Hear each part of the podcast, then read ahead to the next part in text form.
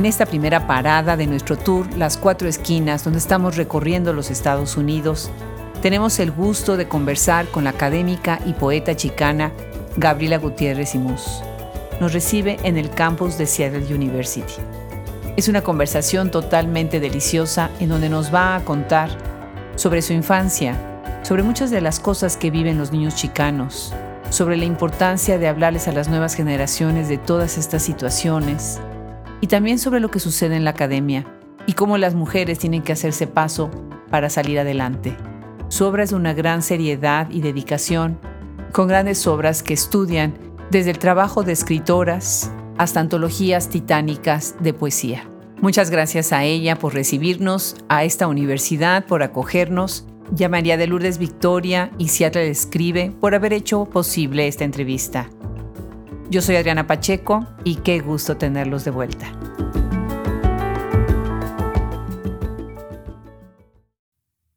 Normalmente cuando hacemos un podcast eh, lo hacemos en un estudio, lo hacemos a distancia, hemos tenido la oportunidad de, atravesar países, continentes, océanos, pero es una verdadera fiesta cuando podemos hacerlo en persona y cuando podemos llegar al espacio y conocer en dónde están realmente trabajando incansablemente escritoras, críticas, traductoras en tantas partes del mundo. Y bueno, hoy estamos encantados y felices de estar en Seattle University esta ha sido una verdadera experiencia organizar este evento, que va a ser pues, un evento de todo el día. Y le agradezco muchísimo a Seattle Escribe y a Seattle University recibirnos en esta ciudad tan hermosa, Ciudad Esmeralda. Y bueno, no pueden imaginarse la emoción de estar conversando ahorita con Gabriela Gutiérrez Simós, que además estamos compartiendo tantas cosas, amistades, anécdotas fuera del micrófono, de, pues, de dos colegas que estamos trabajando por lo que es la literatura y lo que es la enseñanza y la comunidad. Mil gracias, Gabriela. Qué orgullo, qué honor tenerte acá. Muchísimas gracias, Adriana. Una de mis mentoras más importantes fue una chilena que también se llamaba Adriana oh. Berchenko. Y, me acordé hoy de, de, de, todo lo bueno que me traen las Adrianas. Así que muchas gracias por estar aquí. Muchas gracias por mostrar por medio de todas las entrevistas que has hecho, todo tu trabajo, la importancia del de, eh, intelecto chicano. sí. Exacto. Y además tú como crítica has estado muy cerca de una generación que va hacia adelante y que creo que no es muy conocida fuera de ciertas fronteras. Entonces, estar de un extremo a otro del país ya es atravesar una frontera de alguna manera. Gabriela, cuéntanos un poco para ti, eh, ¿por qué ha sido importante trabajar desde la enseñanza, que es un campo eh, muy rico, pero también un campo complicado, ¿verdad? Definitivamente. Para mí estoy trabajando en una universidad jesuita, entonces eso era esencial, porque la misión aquí es de enseñar a la persona completa, the whole person, ¿sí? Orgánicamente, o sea, ética, cómo vivir, cómo ser, cómo existir en el mundo y también este, lo académico. Y entonces para mí eso era esencial. Ahora, enseñar a nivel de la universidad, para mí nuestros jóvenes son el tesoro, el tesoro que tenemos ahora que minar para el futuro, ¿verdad? Y educar, básicamente. Cuando yo llegué acá casi no había chicanos, mexicanos, aunque era la universidad más diversa del noroeste, pero ahora tenemos unos cuantos más. También tenemos gente que representa a la clase media chicana. Y eso era, pues es un nuevo fenómeno para nosotros. Y Gabriela, ¿por qué dirías que aumentó esta población chicana? ¿Cómo fue? ¿Llegaron más inmigrantes de otros estados o por qué pasó esto? Definitivamente llegamos, llegamos, estamos aquí. Anteriormente, los inmigrantes ah, mexicanos se iban al este de Washington a piscar, ¿no? Porque hay mucha agricultura. Pero lo que ha pasado en los últimos 15 años es que yo creo que nuestra comida, de hecho, la gente no puede vivir sin nuestra comida, ¿verdad? Y, ahora ya hay ah, restaurantes por todos lados, ¿verdad? ¿Y quiénes, quiénes trabajan ahí? Pues mexicanos haciendo sushi, haciendo comida italiana, etcétera. Entonces sí hay mexicanos definitivamente de la clase trabajadora, pero también todo este fenómeno que estamos viendo ahora es el resultado, digo yo, tanto de la Revolución Mexicana, en la cual hubo un éxodo de la tercera parte de México a Estados Unidos, al suroeste principalmente, pero también de otras revoluciones como eh, el movimiento de los años 60 de los derechos civiles de los chicanos. Eh, le decimos el movimiento simplemente. Y entonces eso ha provocado que tengamos una clase media bastante grande que puede enviar a sus hijos a una universidad como esta, privada. Ahora, cuando tú dices llegamos, platícanos, ¿en dónde naciste tú? ¿De dónde llegaste? Pues nunca le digo a nadie en dónde nací. Muy bien, entonces guardamos el secreto. Pero eh, yo fui una de esas niñas trabajadoras del campo y en los inviernos vivíamos en México porque no podíamos costear el alquiler. Básicamente, algo que poca gente sabe es que los campos migrantes, en ellos no se podía vivir si no te habías mudado a cuando menos 150, 200 millas de distancia. Entonces, nosotros, gracias a eso, afortunadamente por eso, soy totalmente bilingüe. Hay que decir que la mayor parte de la gente de mi edad no es bilingüe totalmente, ¿verdad? Claro que no puedo decir que no son bilingües porque se comunican y bueno, yo soy catedrática de lenguas y comunicarse ya es hablar una lengua, pero quizá no leen en español, no prefieren leer en español, etcétera, porque básicamente sus padres los estaban protegiendo del gobierno, del maltrato estructural que, que cómo nos trataban, que nos cobraban dinero por hablar español, que nos maltrataban. De hecho, cuando yo llegué a Washington me sorprendió muchísimo porque me sentí en retroceso, que a mis hijos que son birraciales, sí, su padre es anglosajón de Pensilvania, los estaban maltratando en las escuelas y diciéndoles porquerías que básicamente ellos no, no habían escuchado antes en California. Entonces, este, por eso te digo que hace 22 años aquí casi no había mexicanos. Ellos eran los únicos mexicanitos en las clases. Y ahora ha cambiado muchísimo. Fíjate que ahora que hablas de haber crecido en el campo, pienso en una poeta, una escritora mexicana, eh, Nadia López García. Ella es Premio Nacional de la Juventud. Se lo dio el presidente de México hace, no sé, un par de sexenios. Y cuenta esas historias de crecer en el campo y después tener que irse estas temporadas a México, atravesando la frontera de nuevo hacia su país, bueno, cuando hacían esas pausas en la cosecha. Muy interesante. Ahora, una de las cosas que yo veo que has hecho muchísimo es, y los tenemos aquí enfrente, varios libros, te has dedicado a rescatar obras de escritoras, de escritores, eh, principalmente que vienen de lo, del grupo que podrían denominarse como chicanos, pero también con esta diversidad ahora de etiquetas que hay en Estados Unidos, que si somos hispanos, que si somos latinos o latinex, ¿no? Cuéntanos un poco sobre ese trabajo. Pues me di cuenta que eso es lo que se valoraba, ¿sí? De hecho, yo era ya un poeta que aparecía en varias antologías antes de haberme ido a sacar la maestría y el doctorado en Stanford pero me di cuenta de que sin maestría y sin doctorado no iban a valorar mi trabajo.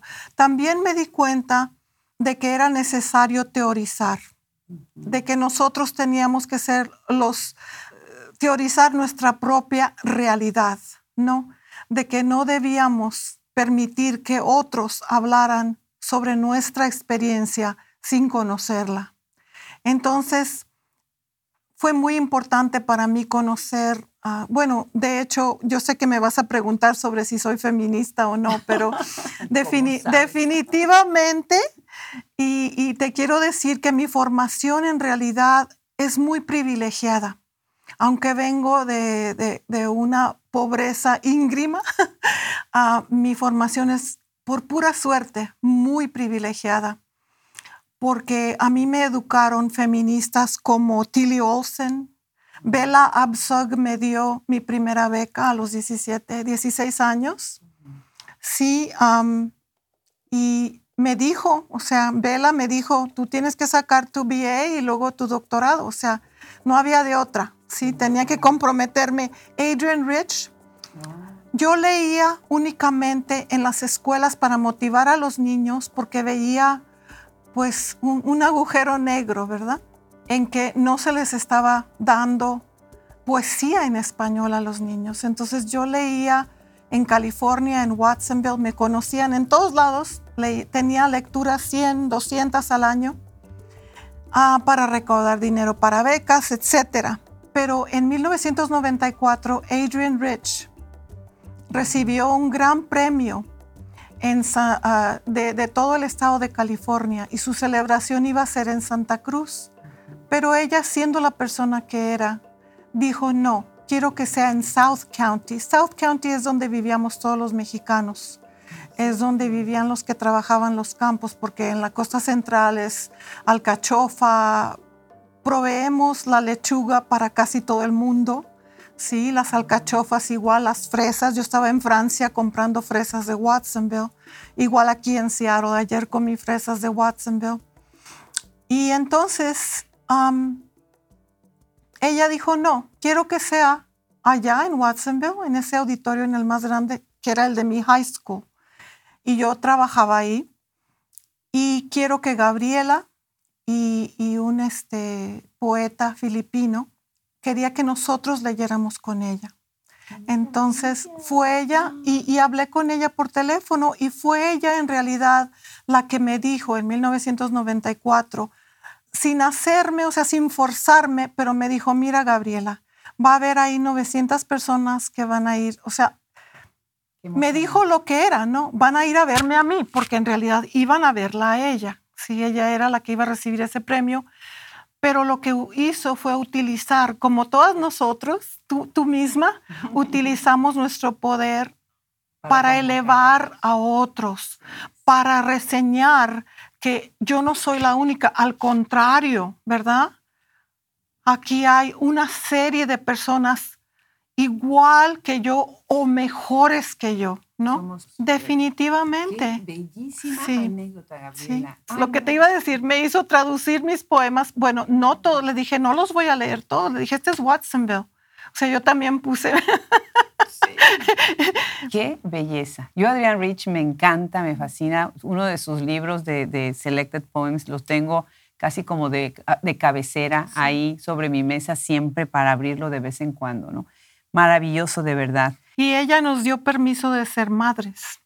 Ella que era una madre con tres hijas, o sea, fue muy importante su colaboración porque nos dijo, está bien, it's okay, ¿verdad?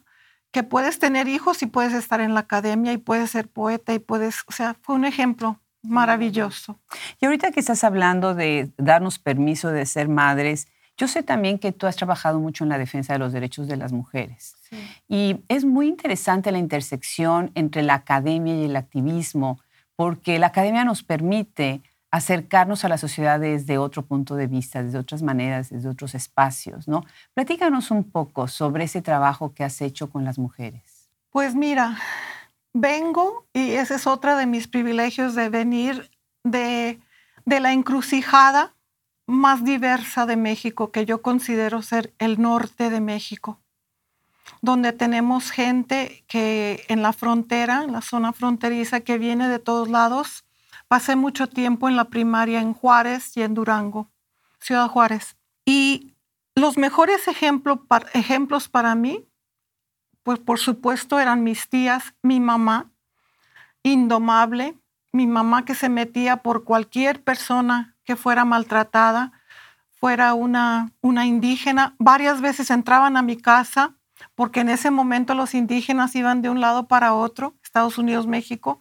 tarahumaras, a parir en mi casa, ¿no? Porque mi mamá las veía que estaban allí en un barranco pariendo, ¿no?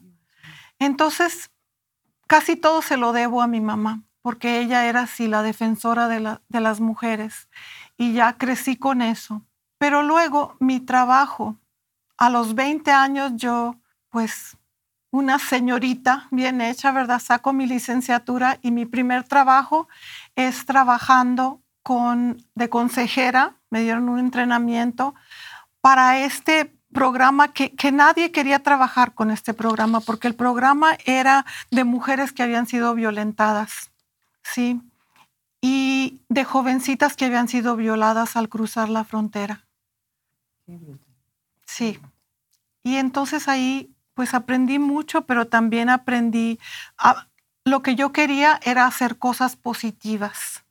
Y una de las cosas positivas que hicimos, por ejemplo, fue vender tamales. Yo con todas estas mujeres y mi amiga Shirley Flores Muñoz, que era una profesora, ella estudió bajo Angela Davis en UCS y estaba sacando su doctorado, y vendimos tamales para traer a Ana Castillo y Sherry Moraga a darles talleres ah, de escritura a las dos, para dar talleres de escritura a estas mujeres que la mayor parte eran trabajadoras, trabajaban en un vivero, en una nursery, en eh, trabajaban en los campos. Y esas son las mujeres a las que yo por años les di talleres de poesía. Qué belleza, qué belleza. Pero también has trabajado por las académicas y tienes un libro. Oh, ¿Qué, libro? Bueno, si ustedes quieren nada más saber cómo se funciona esta situación de las mujeres en la academia, la intersección entre raza y clase, tienen que leer el libro de Gabriela. Y me da muchísimo gusto eh, comentarles a todos los que nos están escuchando. Hoy estamos en Seattle con Gabriela Gutiérrez. Fascinante la conversación. Cuéntanos sobre presunta incompetente. Pues no hay uno, sino dos. Ah. El primer volumen salió en el 2012 en pasta dura y en el 2013 en pasta blanda. Y se vendió como pan caliente, cosa que a mí pues me dio gusto y no me dio gusto, porque en realidad lo que pasó fue que en primer lugar lo supe cuando mandé el call for papers, porque fue mi idea, mi título aunque hablé con varias mujeres y luego escogí a otras personas que coeditaran el libro conmigo para que le diera más valúa al libro, ya que una era una abogada que trabajaba en derechos humanos y cuestiones ambientales, Carmen González, y la otra, Yolanda Flores Niemen, una chicana que trabaja en psicología y es la primera que habló sobre el tokenismo, tokenism. Tokenism, Sí. Y entonces ellas dos fueron mis colaboradoras, Angela, Angela Harris también, afroamericana, porque la mayor parte de los, de los llamados vinieron de mujeres afroamericanas y queríamos asegurarnos que había una afroamericana, una editora afroamericana. Pero trabajé, cargué ese libro en mis espaldas por ocho años. Ocho años porque la gente, el primer volumen, este es el segundo volumen. Acá lo tenemos Sí, porque estas mujeres seguían sacando su trabajo, ¿verdad? Extrayéndolo de, de nuestra colección. Y por eso fue una labor muy dura, ¿sí? Porque las cooptaban, digo yo. Ah, lo que pasaba es que en cuanto recibían la permanencia, la cátedra, tenure, como decimos, o promoción, en cuanto recibían eso, las hacían administradoras. Entonces muchas de ellas se sentían que no debían eh, publicar sobre sus universidades donde las habían maltratado. ¿sí? Pero de lo que yo me di cuenta, y es el punto que, también debía, que hice anteriormente, es de, de usar la palabra para curarnos también. Cuando era pequeña, mi mamá siempre hablaba de pagar las letras de la casa. Y yo creo que hay letras de salud y que las letras de salud nos las da la literatura. ¿sí? Yo creo que la literatura sana. Y por eso era esencial para mí traer a estas escritoras que no eran muy reconocidas en el momento, pero eran reconocidas, Ana Castillo y Sherry Moraga, para trabajar como personas empoderadas con estas mujeres que querían escribir poesía. Y también ahora con presumed incompetent, presunta incompetente, para mí lo que era importante era la sanación. Lo que hicimos en el capítulo 30 del primer volumen, Working Class Women and Women of Color in the Academy, entonces era sobre la mujer de clase trabajadora también no necesariamente persona de color, sino de clase trabajadora, porque tenemos muchas cosas en común. El subtítulo del segundo libro es diferente, pero lo que yo quería, no quería un libro sobre lamentaciones, ¿verdad? Quería soluciones. Y el capítulo 30 son las soluciones tanto para la candidata, ¿sí? A la permanencia, a tenure, como para los administradores. Están diciendo que quieren diversidad, están diciendo que quieren todas estas cosas en sus universidades.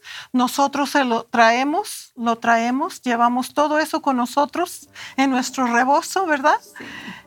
Y después nos dan una patada porque no nos quieren ahí, ¿verdad? Y entonces era, ustedes también, esto es lo que tienen que hacer, el capítulo 30, recomendaciones para los administradores y otra lista de recomendaciones para la candidata. Y es por eso que ese libro se vendió como pan caliente. Y como me gusta decir a mí que ese era como un librito, un barquito que salió del Titanic, ¿sí? Ese libro, Presunta Incompetente, porque después de eso chorrearon muchos otros. Y aunque ese fue el primero, y de hecho nos pidieron una y otra vez que, que sacáramos el segundo, que acaba de salir, y el subtítulo es muy importante porque es Raza, clase, poder y resistencia de las mujeres en la academia. Y este libro tiene un capítulo, por ejemplo, que yo escribí sobre la clase trabajadora y sobre la cuestión de que los temas que, resurgen en todo lo mío, porque parece que esta cultura los quiere esconder, son la pobreza. Siempre estamos escondiendo la pobreza. y para mí es muy importante resaltar eso, porque estamos tapándole, bueno, el ojo al tuerto, como decimos, ¿verdad? Diciendo eso no existe. Casi todos mis estudiantes, algunos que no pueden, no tienen dinero para comprar los libros, libros, pero se consideran de clase media. Y entonces, lo que yo trato de hacer con la literatura, con la crítica literaria, los libros rebosos de palabras, que es el reader de, sobre Elena María Viramontes y el otro Word Images sobre Norma Cantú. Esa es mi labor que yo Ah, básicamente me propuse cuando estaba sacando mi doctorado. Mi tesis es sobre la obra de Norma Cantú y de Demetria Martínez. Me lo propuse porque fui Chicana Fellow en 1997 en Stanford y para darnos esta beca nos hacían que montáramos un programa al que pudieran asistir pues toda la comunidad en Stanford con temas chicanos. Pero yo monté como 20 programas porque yo quería traer a estas mujeres que eran tan buenas. A la única, la que era este, la muestra, era Sandra Cisneros, ¿no? Pero como ya sabemos, no podemos solo mostrar una clase de mexicana, ¿verdad? Tenemos que mostrar tenemos, de hecho, sobre eso es mi tesis, sobre la amplificación de la subjetividad que tenemos que incluir. Yo, yo fui a sacar mi doctorado porque tanto en Hollywood como en la televisión, como en los libros también de literatura chicana, no existía lo que yo buscaba. La representación de nuestra gente no era representativa. Sí, los señores cocinando el domingo para que sus esposas no cocinaran, ¿verdad? Friendo los, señores de Michoacán, friendo sus pescados el domingo para que la señora se sentara a comer. Eso no, eso no se veía en la literatura. Los señores cargando a los bebés, los, los niños, los niños nanas que tenían que cambiar los pañales, que yo conocí en los campos migrantes, ¿no? que nosotros nos cuidábamos unos a los otros, había muchos niños padres ahí, que tenían que ser padres, niñas madres. Eso no aparecía en la literatura. Aparecían caricaturas de lo que nuestra comunidad era. Y por eso yo quise resaltar que había estas otras escritoras que nadie estaba, no es que no las estuvieran leyendo y viendo, ¿verdad? Son fenomenales, pero no las estaban subrayando como ejemplos. La palabra de, Norma Cantú, autobioethnography, autobioetnografía, o sea, que están teorizando nuevas formas de ser. El libro de, Elena María Viramontes, Their Dogs Came With Them, um, es, sus, sus perros vinieron con ellos, es sobre la conquista psicológica del mexicano, ¿sí? Que nos está mostrando lo que pasó, tiene lugar en Los Ángeles, ¿sí? Más de 500 años después de la conquista y nos está mostrando las vidas de estas cuatro, más de cuatro mujeres. Tranquilina es una de ellas. Tranquilina es, nos muestra a la comunidad protestante que rara vez aparecía en la literatura chicana.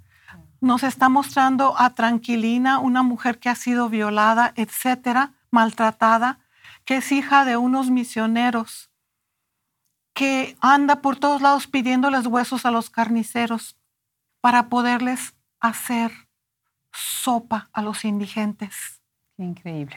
No, pues la verdad es que es conmovedor lo que estás contando. Me encanta todas las, pues los lugares tan lejanos en nuestras imaginaciones que nadie, nadie llega a ellos.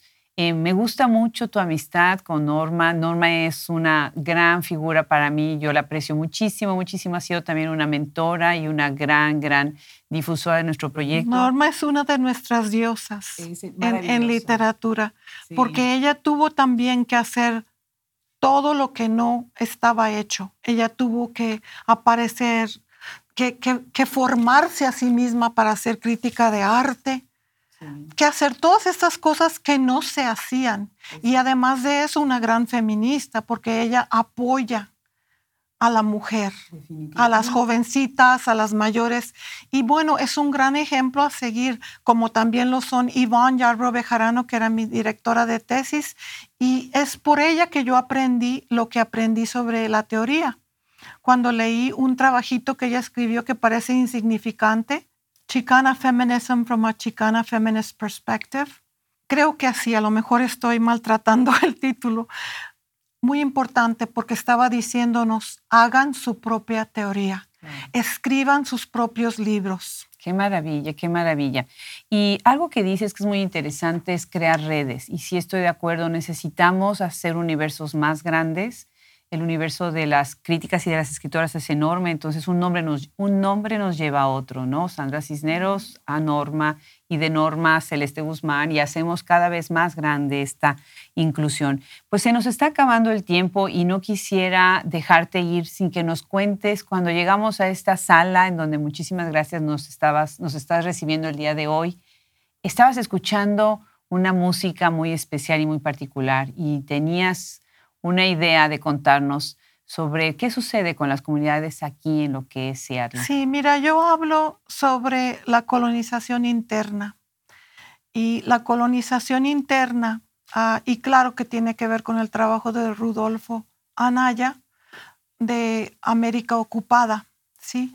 Y entonces encuentro muchos espacios que son fronteras internas como el Valle de Yakama. Ustedes me, vieron a leer, escuchar más bien música de esta gente, estos jovencitos, una niña que tiene apenas 15 años y es la lideresa de, esta banda, sí, con sus hermanos y su papá.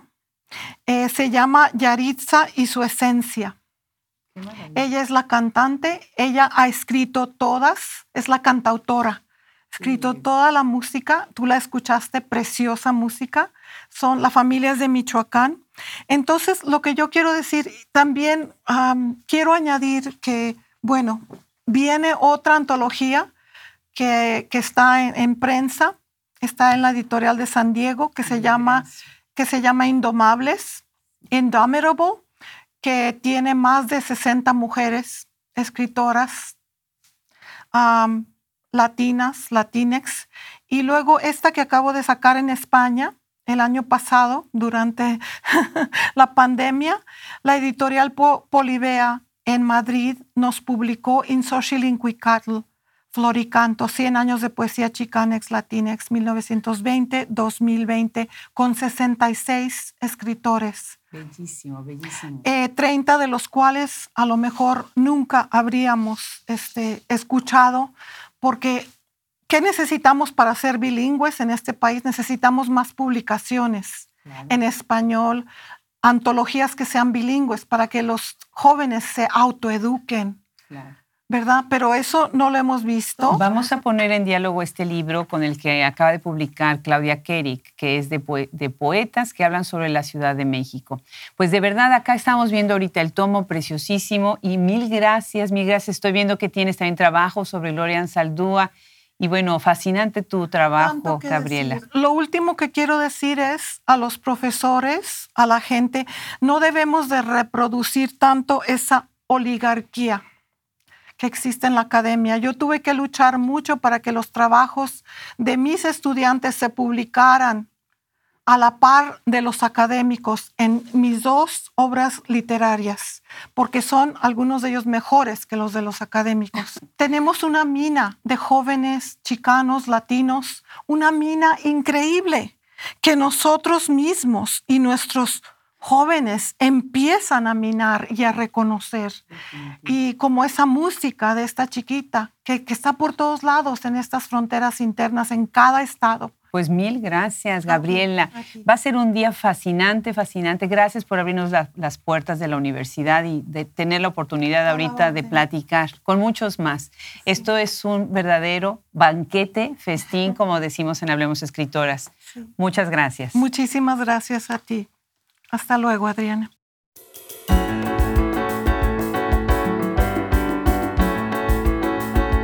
Y así termina esta conversación, ejemplo de un gran trabajo y una dedicación a lo largo de los años. Quedamos en deuda con Gabriela Gutiérrez, quien nos recibe con un brazo lastimado después de un accidente automovilístico y a pesar de eso, aquí estuvo con ustedes y con nosotros en Hablemos Escritores. Muchas gracias a todo el equipo que hace posible este proyecto y gracias por seguirnos en las redes, por visitar nuestra página web y por comprar nuestros libros, los libros de tantas maravillosas escritoras de tantos países tan diversos. Yo soy Adriana Pacheco y nos escuchamos hasta la próxima.